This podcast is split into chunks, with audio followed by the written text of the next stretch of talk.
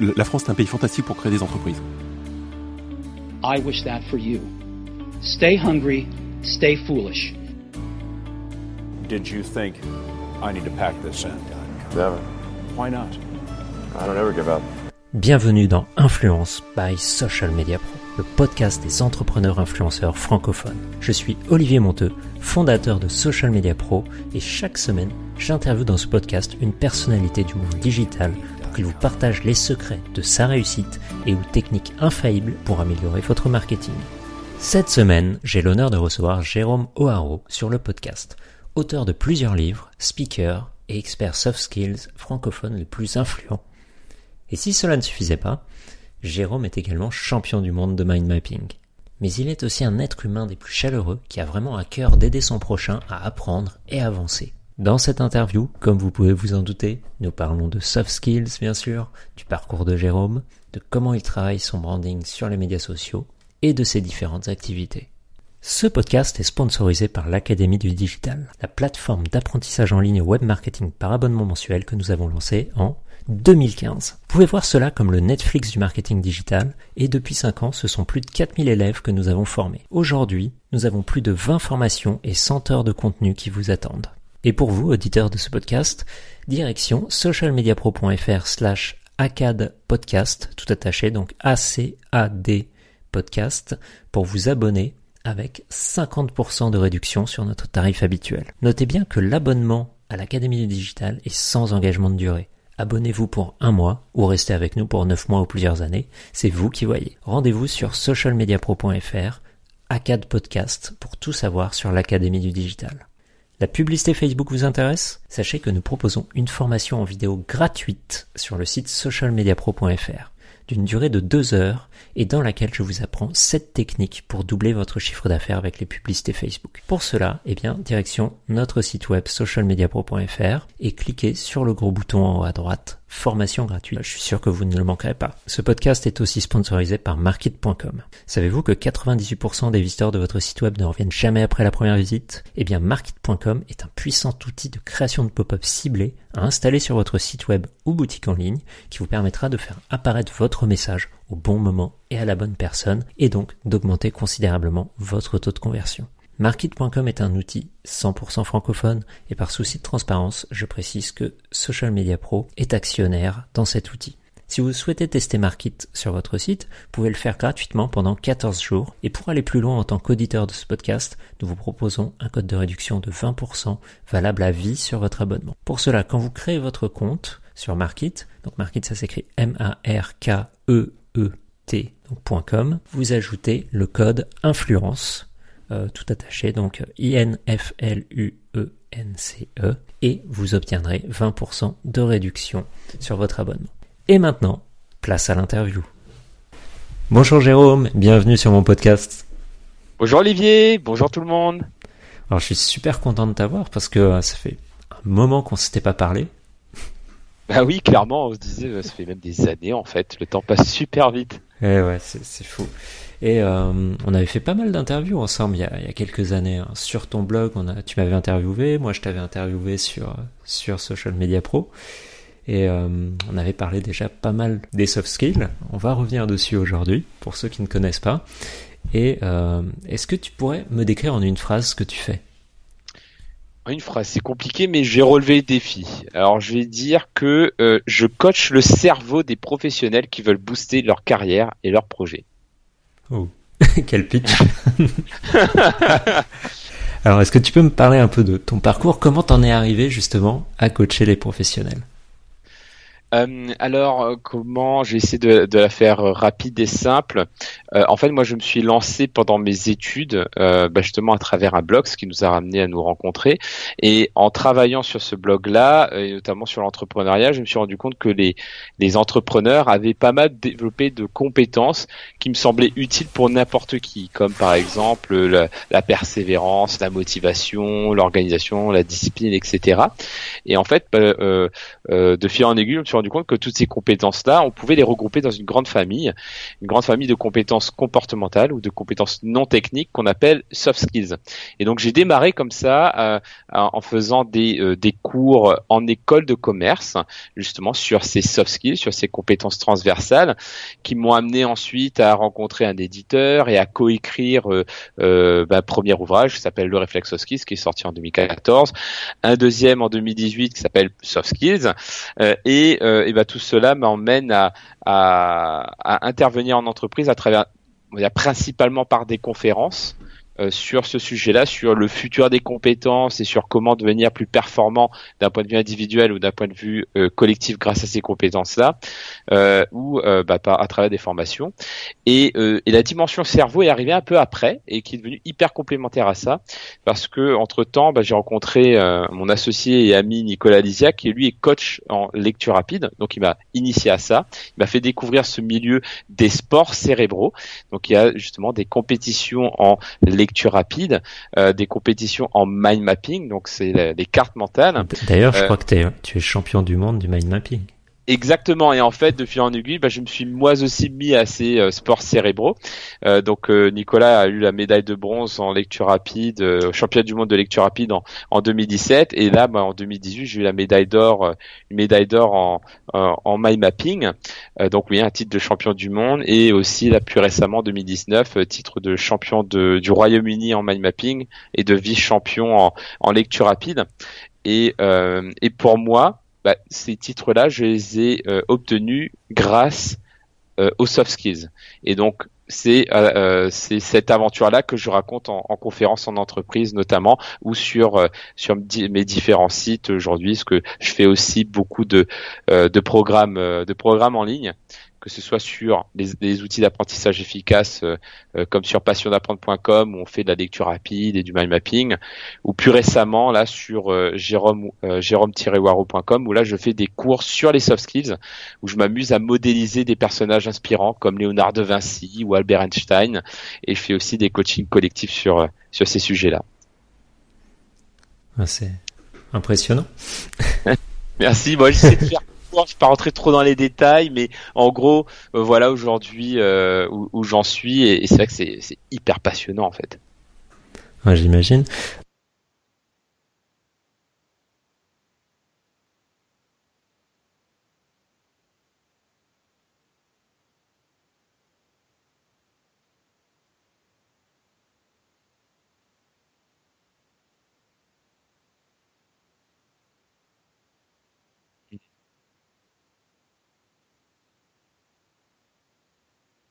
Hmm. Bah, en fait, sur euh, beaucoup de projets, je suis euh, en association, donc par exemple avec Nicolas Lisiac, et on fait donc euh, le championnat de France de lecture rapide, mind mapping ou le congrès de la mémoire avec aussi Vincent Delormel.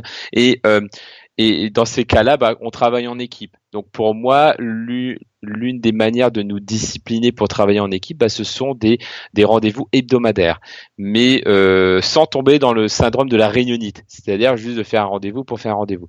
Moi, ce que euh, ce que je fais généralement, c'est que euh, parce que c'est généralement moi qui organise les rendez-vous, c'est qu'il y a un ordre du jour avec des objectifs pour ces réunions-là, et on démarre toujours les réunions par un euh, on va dire un, bilan de la semaine qui est qui est écoulée faisant le point de, des euh, accomplissements donc des tâches qui ont été réalisées et euh, de qu'est-ce qui a bien fonctionné et qu'est-ce qui n'a pas fonctionné pour qu'on puisse aussi entrer dans une dynamique d'amélioration continue.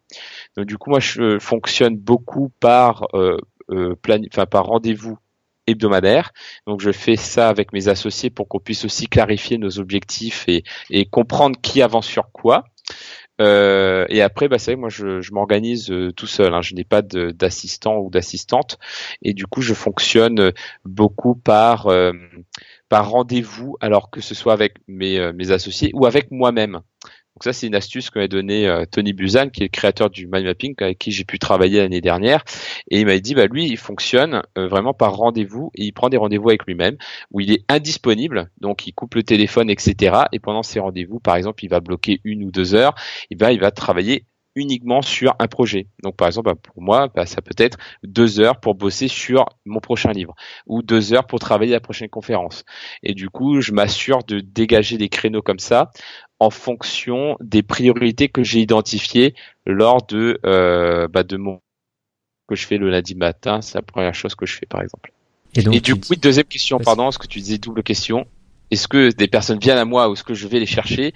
Euh, Eh bien, euh, bah, j'ai deux axes en fait. J'ai un axe B2C, donc euh, où je vais travailler avec des particuliers, où là c'est une stratégie euh, clairement euh, euh, web marketing, où là bah, je vais être dans une stratégie de marketing de contenu. Donc euh, beaucoup de contenu qui est créé à travers des vidéos, à travers des webinaires, etc. Et euh, quel cas bah, je vais faire entrer dans un tunnel, ils viennent me voir par la suite. Et sinon, pour le B2B, euh, donc pour les entreprises, généralement, ce sont elles qui viennent à moi par un effet de bouche à oreille ou en me trouvant sur euh, sur Internet, parce que quand on tape soft skills euh, en France, généralement, je remonte assez rapidement et il y a une demande de plus en plus forte sur ce sujet-là.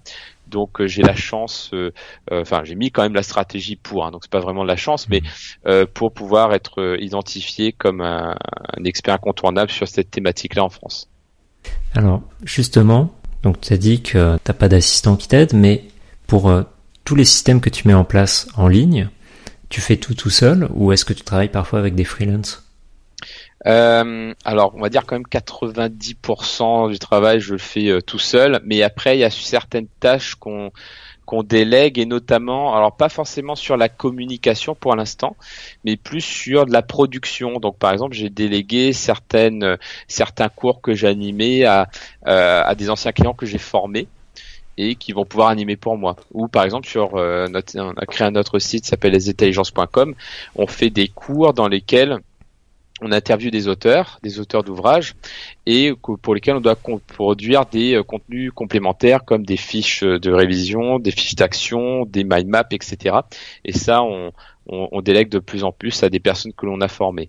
Donc pour l'instant, j'en suis à là aujourd'hui. Je suis en train de tester euh, une collaboration sur euh, euh, bah, des publicités Facebook, etc. Mais pour l'instant, ça ne marche pas trop.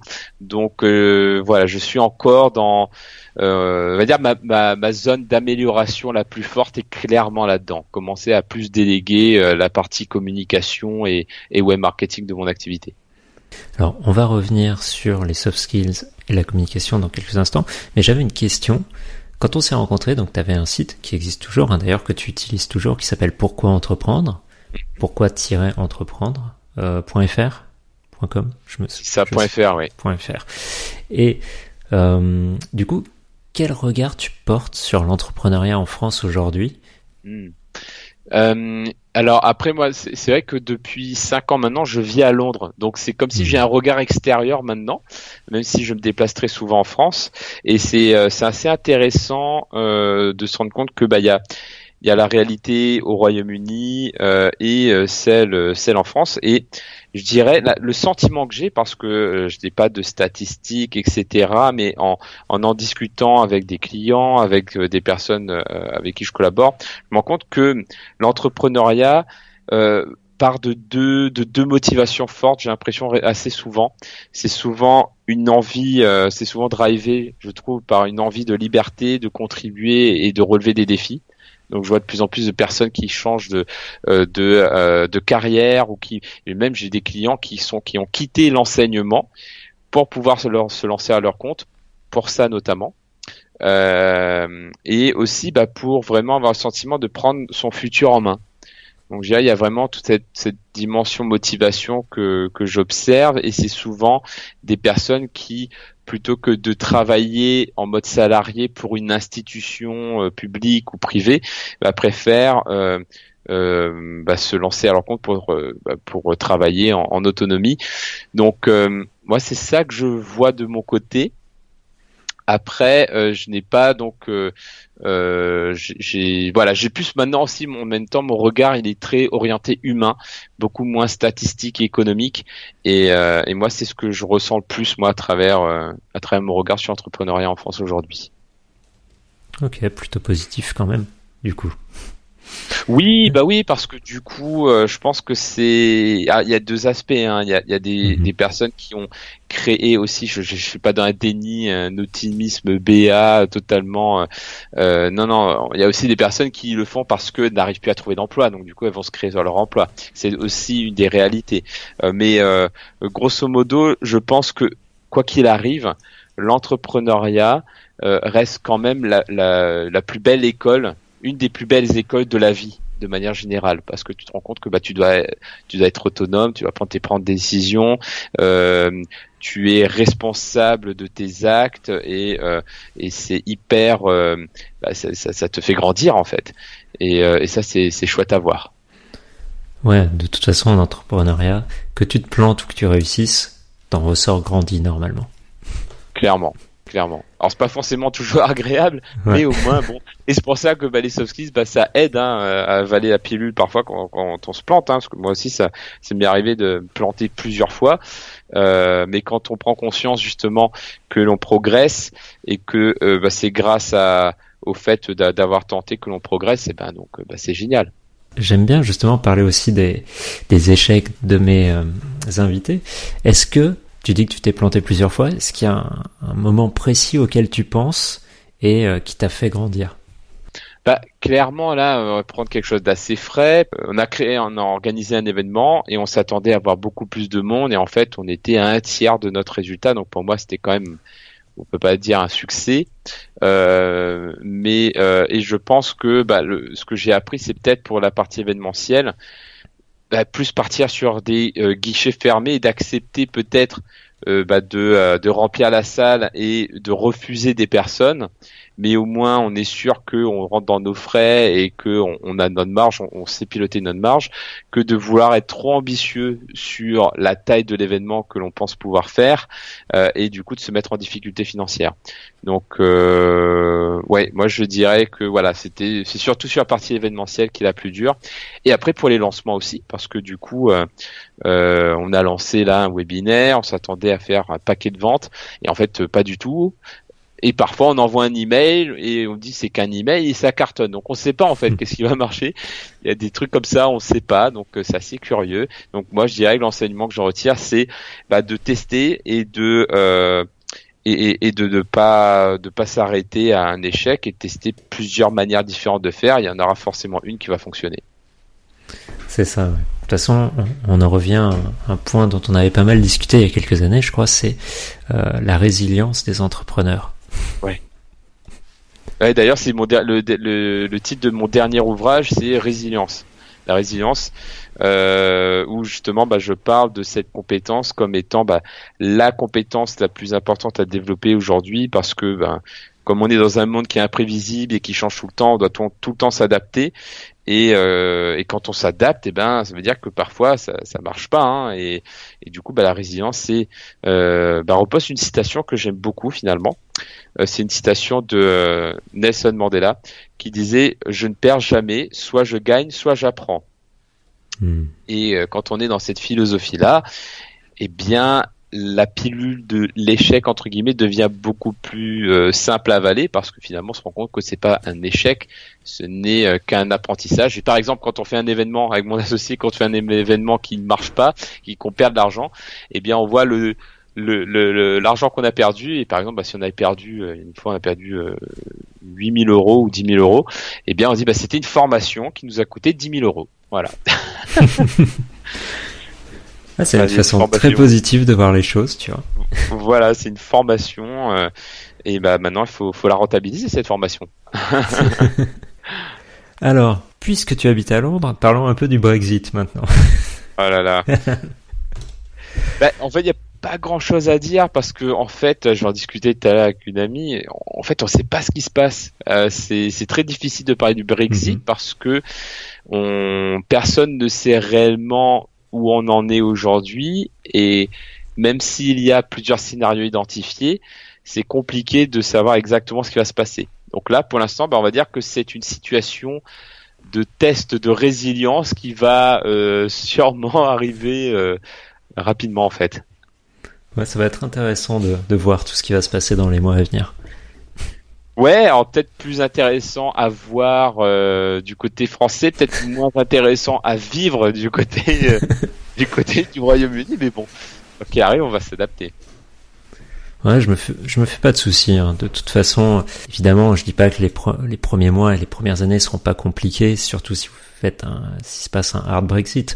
Mais euh, sur le long terme, ça Je pense que ça peut être intéressant parce qu'on peut imaginer euh, le Royaume-Uni faire des choses ultra intéressantes pour les entreprises, devenir un espèce de paradis fiscal euh, ou autre et faire en sorte que presque toutes les boîtes d'Europe aient envie de créer une entreprise là-bas derrière. Tout est envisageable ensuite. On va voir. En tout cas, ce qui est sûr, c'est que euh, les les Britanniques ont quand même, on va dire, un bon sens de la résilience. On parlait de ça.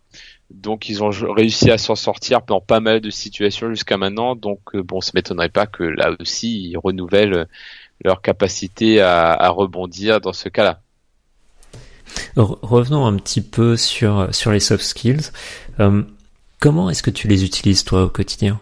Enfin là, on a eu certains exemples, mais euh, vraiment au jour le jour. Par exemple, le mind mapping, comment tu l'utilises?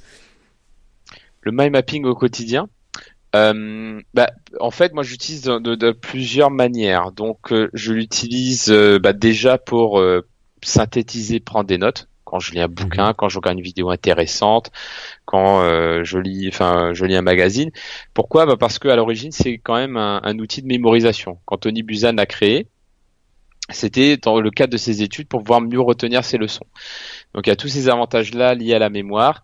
Et euh, bah, déjà, c'est le premier usage que j'en fais. Le deuxième, eh bien, c'est pour m'organiser. Donc là, par exemple, devant moi, on ne voit pas, mais j'ai une méga mind map sur euh, une feuille A3 où j'ai ma to-do. Mais euh, pourquoi je fais en mind map? Parce que euh, derrière, bah, ça permet avec les couleurs de savoir quelles sont les tâches raccrochées à tel projet, quelles sont les priorités, et en plus ça me permet, euh, comme c'est aussi un outil de réflexion, quand je la dessine cette carte, eh bien je me rends compte qu'il y a des tâches que que j'ai oubliées ou que je peux regrouper certaines tâches. Donc ça permet facilement de de m'organiser aussi. Euh, et aussi et surtout, enfin pour moi, j'utilise ça pour préparer euh, tous mes euh, tous mes supports, que ce soit pour préparer l'écriture d'un prochain livre, le pour préparer la prochaine conférence, parce que du coup en plus je peux mieux mémoriser ma conférence, donc j'ai plus besoin de notes, j'ai plus besoin de support derrière pour faire une conférence parce que tout est dans ma tête. Et, et, enfin pour moi c'est aussi un entraînement de, du cerveau parce que le fait de, créer une mind map force ton esprit à structurer les choses, à classer les informations, à hiérarchiser les informations, à supprimer le superflu. Et en plus, comme c'est quelque chose de très visuel où tu utilises de la couleur et des dessins, bah, ça stimule aussi ta créativité.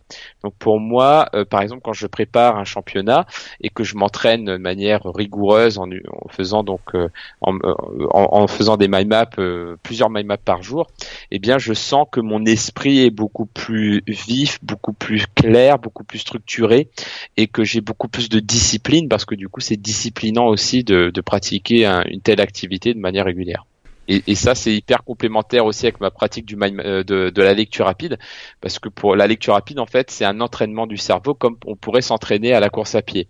Donc, ça consiste à lire euh, le plus rapidement possible euh, et de manière régulière. Donc, du coup, quand on pratique, on s'entraîne pour la lecture rapide, eh bien, on va lire un paquet de livres. Du coup, on nourrit notre cerveau d'informations euh, et d'histoire. Et en plus, bah, ça stimule aussi le, les, les, capacités cognitives.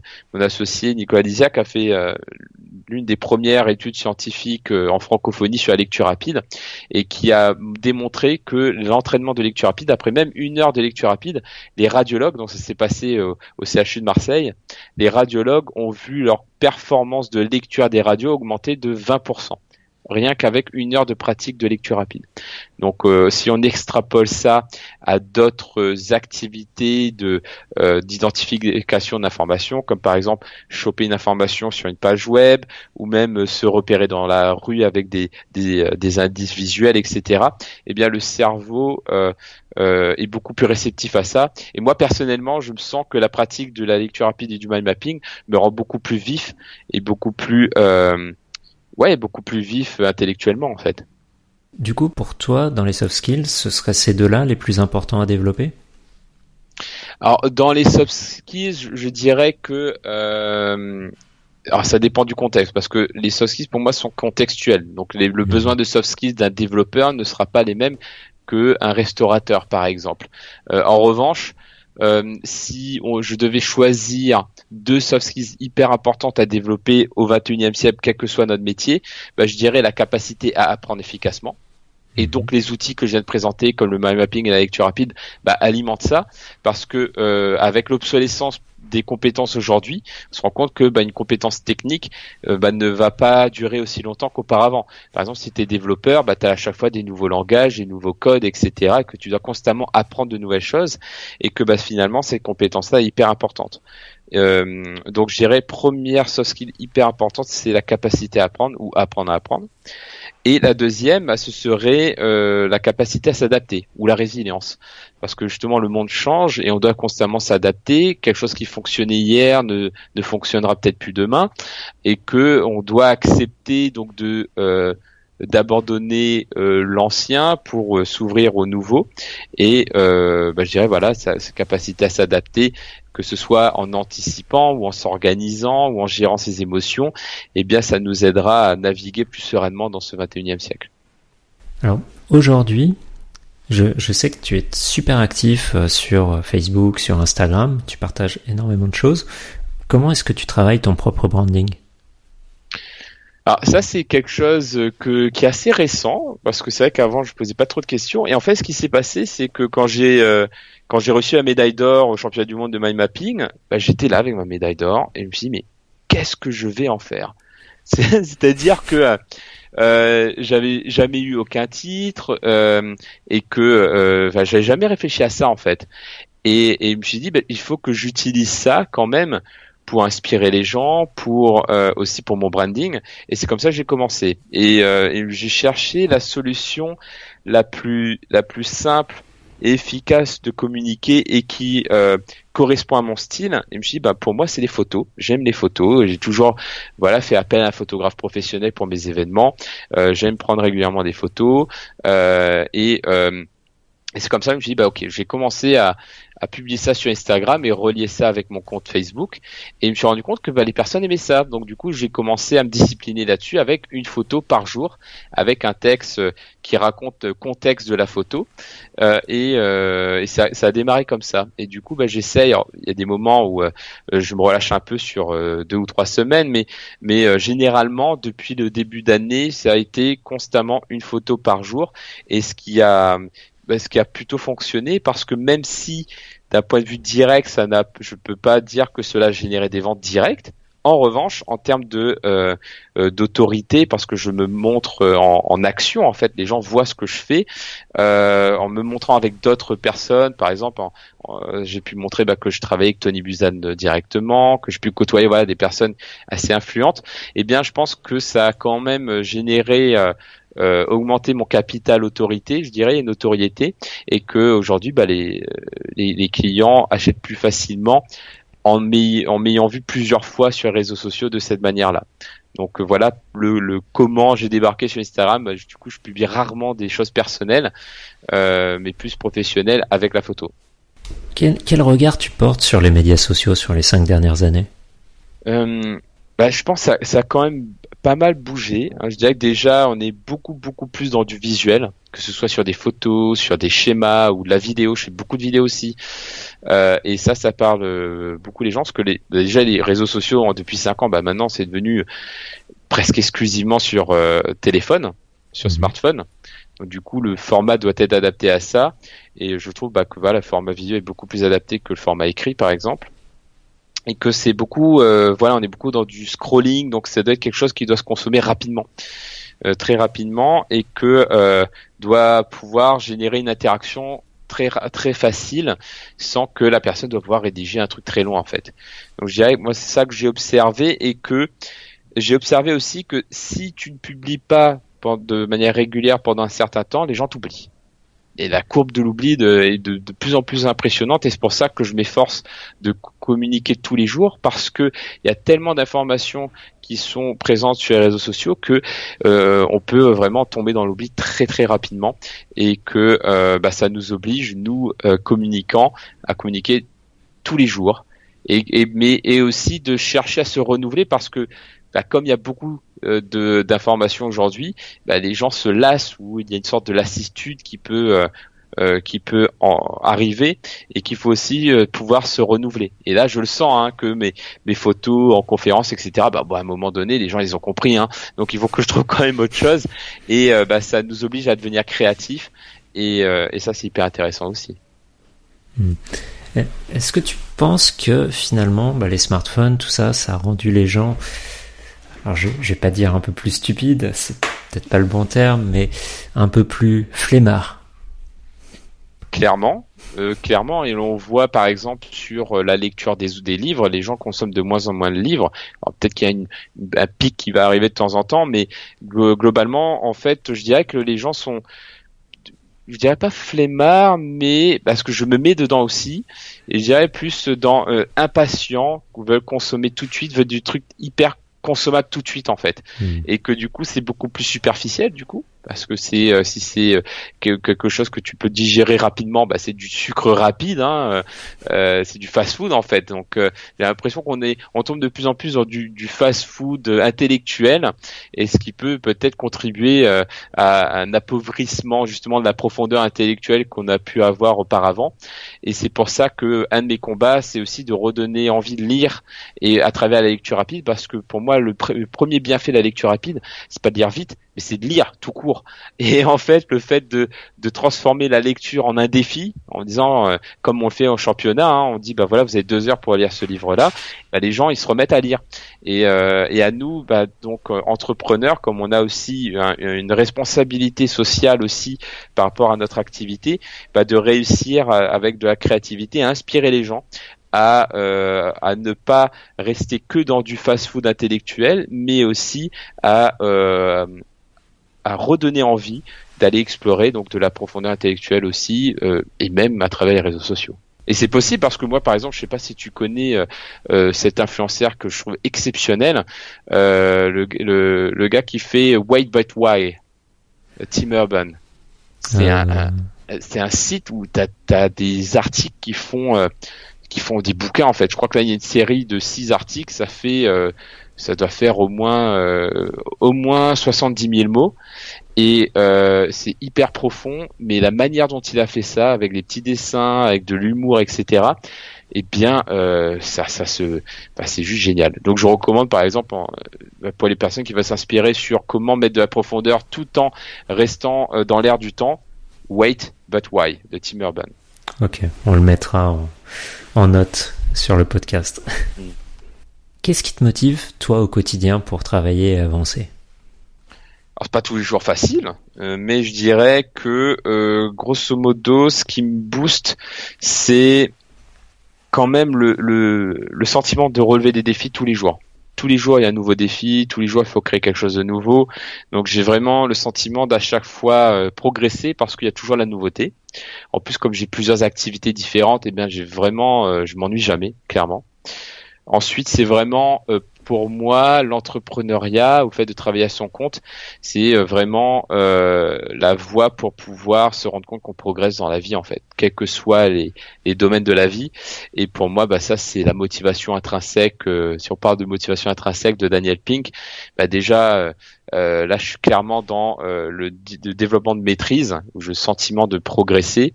J'ai le sentiment aussi d'être autonome, de faire ce que je veux. Donc, euh, par exemple, si je veux envie, j'ai envie de prendre mon après-midi pour pouvoir bosser le week-end, et eh ben je peux. J'ai pas besoin de de demander, alors sauf si je suis en mission bien entendu, euh, je peux accepter des missions ou en refuser aussi.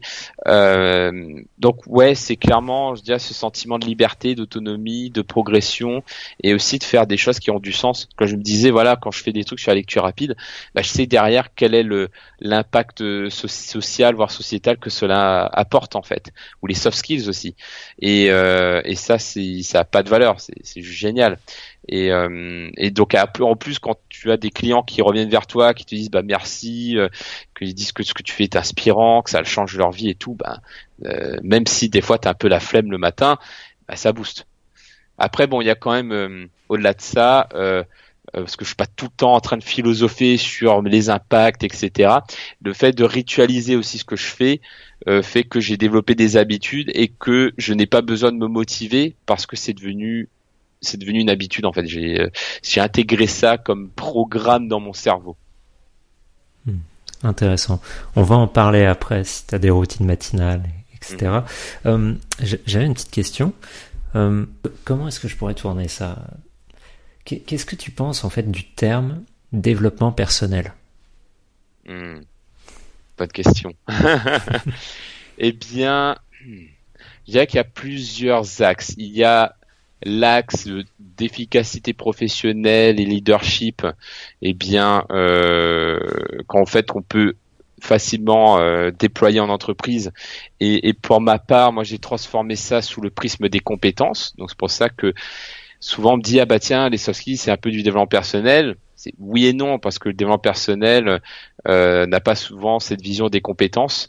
Euh, en revanche, bah, quand on travaille la motivation, l'organisation, la gestion des émotions, etc., ça rentre quand même dans, dans cette euh, dans cette branche du développement personnel. Après, il y a toute une branche, on va dire un peu plus mystérieuse, un peu plus intangible, qui touche par exemple au spirituel, etc. Où là, bah, c'est un peu plus touchy et que par exemple, bah, ça c'est quelque chose que je n'aborde pas forcément euh, euh, dans les entreprises, mais pour lesquelles, à titre personnel, je suis ouvert. Euh, donc, euh, bah voilà, moi je dirais que le développement personnel, bah, tout le monde en fait, que soit de manière consciente ou inconsciente, parce que bah, des fois, t'as, t'as pas, tu réfléchis pas, mais la vie finalement t'envoie des euh, des situations et des informations qui fait que t'as pas le choix que d'évoluer. Donc finalement, le développement personnel, bah, tout le monde se développe personnellement, que ce soit consciemment ou inconsciemment. Autant le faire en conscience. Donc voilà moi ce que je, je dirais euh, par rapport à ça. Mm-hmm. Est-ce que tu, tu vois une grosse différence entre la façon dont les gens abordent les soft skills en France et au Royaume-Uni? Hmm je, je trouve pas qu'il y ait une grande différence. C'est quelque chose qui est encore en émergence, hein, même au Royaume-Uni en fait. Je pensais qu'en étant au Royaume-Uni, euh, les soft seraient un, un, un terrain, euh, j'arriverais en, euh, en, en, terre conquise, et en fait pas du tout.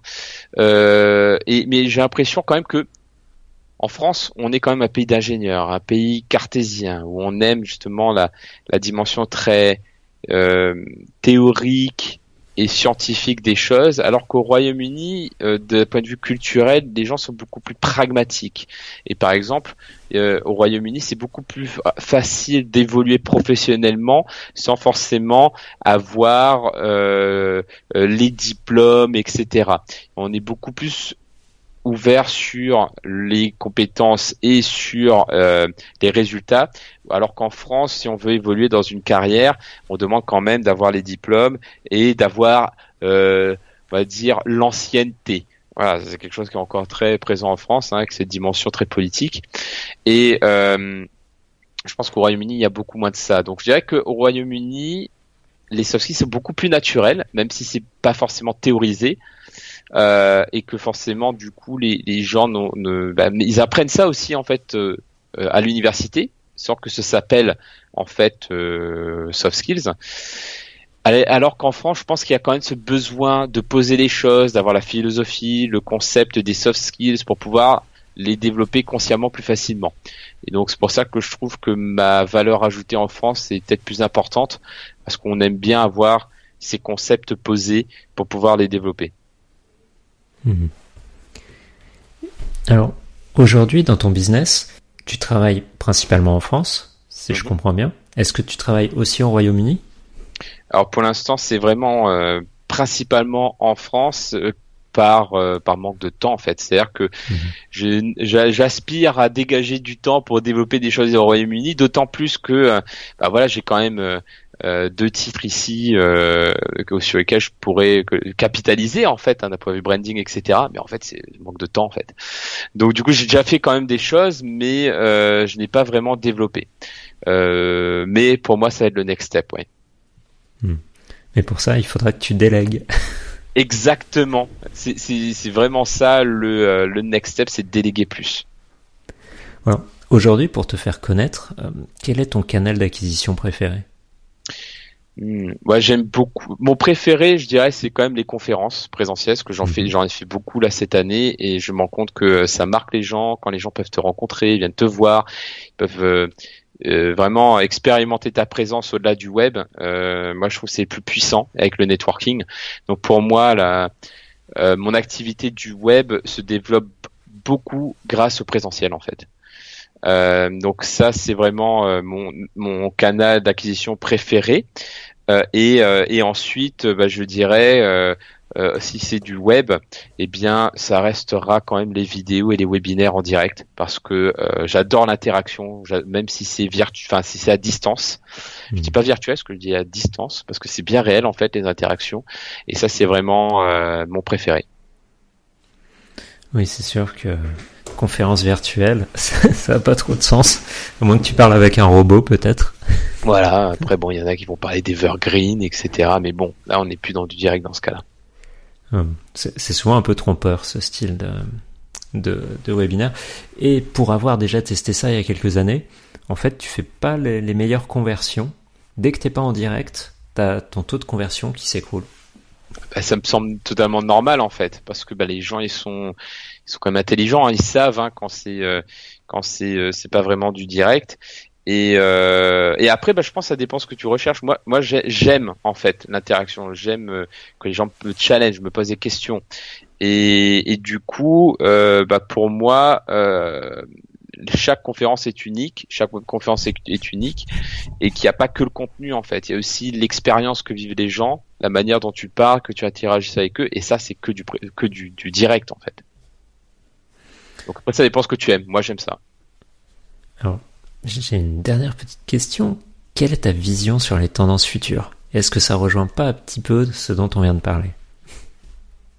Bah, Alors là-dessus, je, ne sais pas. Après, je dirais que intuitivement, ça me paraît logique parce que de toute façon, le, le web ou de manière générale, on est tous saturés d'informations. Il y a une guerre de l'attention et que euh, bah, si on veut vraiment sortir du lot, bah, je pense que oui, l'interaction, faire vivre les gens des expériences sera euh, indispensable. C'est pour ça qu'on fait le championnat, ce qu'on fait vivre une expérience aux gens. Et mm, ouais, ça me pense, ça me semble indispensable. Euh, donc je dirais que oui, la tendance sera peut-être à plus d'interaction et, et, et, toujours du, du visuel en fait. Bon, je te propose de passer aux questions éclairs de fin d'interview. Ok. tu es prêt? Oui. Alors, est-ce qu'il y a un livre que tu recommandes souvent? Alors, en plus du mien, sinon je dirais soft skills, mais sinon ouais, euh, je recommande Tools of Titans de Tim Ferriss. Hmm. Une citation ou un proverbe qui te vient souvent à l'esprit. Alors, tu en as déjà donné une tout à l'heure. Ah, donc oui, je pense. Ouais, il faudrait que ouais, ces scènes-là, j'aime beaucoup. Hein. Je, mm. je ne perds jamais. Soit je gagne, soit j'apprends de Nelson Mandela. Mais si je dois donner une, une nouvelle, je dirais une citation d'Einstein qui disait que le syndrome de la folie, c'est de faire toujours la même chose et d'espérer un résultat différent. Très belle citation. Mm-hmm. Euh, une routine matinale. Est-ce que tu en as une? Alors j'en ai plusieurs. Après, euh, celle qui revient le plus souvent, c'est quand même quand je me réveille, je fais euh, je fais du yoga. Ensuite, je fais de la visualisation, la méditation et je pratique ensuite de la lecture rapide et du mind mapping. Ça revient quand même assez régulièrement. Comment est-ce que tu organises tes journées de travail et quelles sont les tâches que tu adores et celles que tu détestes? Quand euh, donc si c'est par journée, parce que moi j'aime bien organiser par semaine, mais pour la journée, déjà bah, je regarde ce que, comment, euh, quel rendez-vous j'ai, que ce soit les rendez-vous avec d'autres personnes ou avec moi-même. Euh, et ensuite, euh, bah, j'ai, je, je, fonctionne en monotâche. Je me focalise sur une seule tâche. Je ne vais pas faire en, en même temps qu'une tâche répondre à mes WhatsApp et mes emails. Donc vraiment monotâche. Mhm. Et après, comment tu fais dans ce cas-là? Tu, tu éteins ton téléphone carrément? En fait, bah, je, je, le mets carrément dans l'autre pièce. Comme ça, je suis pas tenté. Euh, je, je, mets dans une autre pièce, je coupe, euh, je, je, coupe tous les onglets de euh, Facebook et, et, les emails, etc. Et ouais, c'est comme ça que je fais pour être sûr d'enlever les distractions. Hmm. Donc, quelles sont les tâches que tu adores? Celles que J'adore faire des vidéos, j'adore faire des lives. ça, c'est vraiment le truc que j'adore le plus. Est-ce que tu détestes le plus? Ah, je pense que ce que je déteste le plus, c'est être euh, répondre aux mails. A des fois des mails, il faut, c'est ce que je procrastine le plus, donc j'imagine que c'est ce que j'aime le moins, c'est c'est euh, rédiger des mails, ouais. Hmm. Et Est-ce que pour gagner du temps là-dessus, tu pourrais pas enregistrer par exemple une mini vidéo ou répondre, euh, enregistrer l'audio de ta voix et envoyer le fichier, par exemple? Alors non, parce que je, je communique beaucoup. Il y a beaucoup de personnes qui communiquent en audio avec moi et je supporte pas ça parce que euh, euh, je n'arrive plus à retrouver l'information. Et pour moi, l'avantage des mails, c'est euh, pour moi ce qui est le, le, le plus euh, plus pertinent dans les emails, c'est que bah, on peut rechercher et retrouver une information. Donc euh, et moi au fait quand tu écris aussi c'est plus euh, réfléchi, tu peux c'est c'est beaucoup plus simple de gagner du temps avec un email quand c'est bien travaillé, bien écrit que quand on fait un audio de 5 minutes et qu'on pourrait résumer tout ça en un paragraphe quoi. Alors est-ce qu'il y a un outil web ou une application dont tu ne peux pas te passer? La suite Google, je pense. Hein, franchement, avec euh, le Gmail, le Google Calendar, euh, Drive, avec ça, ouais, j'aurais du mal à travailler sans ça. Hmm. Est-ce que pour le mind mapping, tu utilises euh, un logiciel ou tu fais tout à la main? Principalement à la main, mais ça m'arrive d'utiliser un logiciel. Et pour l'instant, c'est iMyMap. Dernière petite question. Si tu commençais une entreprise aujourd'hui avec seulement 1000 euros de budget, mais avec tes compétences, dans quoi les dépenserais-tu hmm. bah, C'est un peu ce que j'ai fait en fait. C'est que euh, je, pour lancer mon activité solo de soft skills, eh bien, la première dépense que j'ai faite, euh, c'était pour mon site web.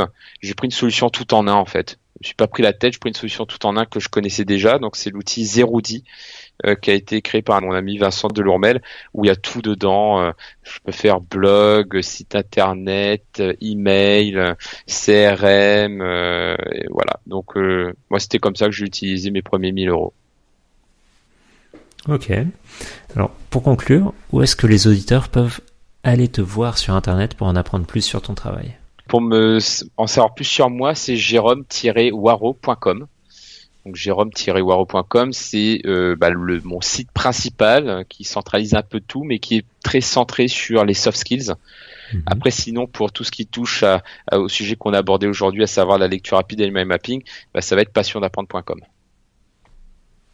Ok, eh bien merci Jérôme pour toutes ces informations. Merci à toi et merci à tous de nous avoir écoutés carrément. Et évidemment, vous aurez en note euh, tous les tous les liens, pas de souci. Si vous voulez en savoir plus, je vous conseille vivement euh, bah, de suivre Jérôme, bien sûr, et d'en apprendre un peu plus sur les soft skills, parce que euh, comme on l'a dit dans cette interview, c'est quand même des éléments qui vont vous aider à progresser. Que vous soyez entrepreneur, euh, salarié ou autre, hein, vous pouvez avancer plus facilement, plus sereinement avec les soft skills. Bah merci beaucoup Olivier. Merci Jérôme. Ciao, ciao. Ciao. Top, quelle superbe interview. Alors ce n'est pas la première fois que j'interviewe Jérôme, mais c'est toujours aussi passionnant de discuter avec lui. J'espère que cela vous aura beaucoup plu également. Si c'est le cas, eh bien laissez-nous 5 étoiles sur iTunes, Android ou quelle que soit l'app que vous utilisez et pourquoi pas un petit commentaire aussi. Cela nous permet d'être retrouvés plus facilement et aide grandement l'émission. La publicité Facebook vous intéresse?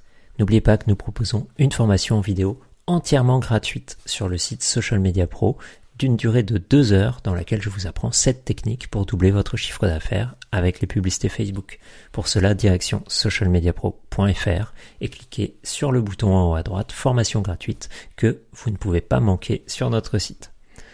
Encore un grand merci de nous avoir écoutés et je vous dis à très vite pour une prochaine interview. La France est un pays fantastique pour créer des entreprises. I wish that for you. Stay hungry, stay foolish.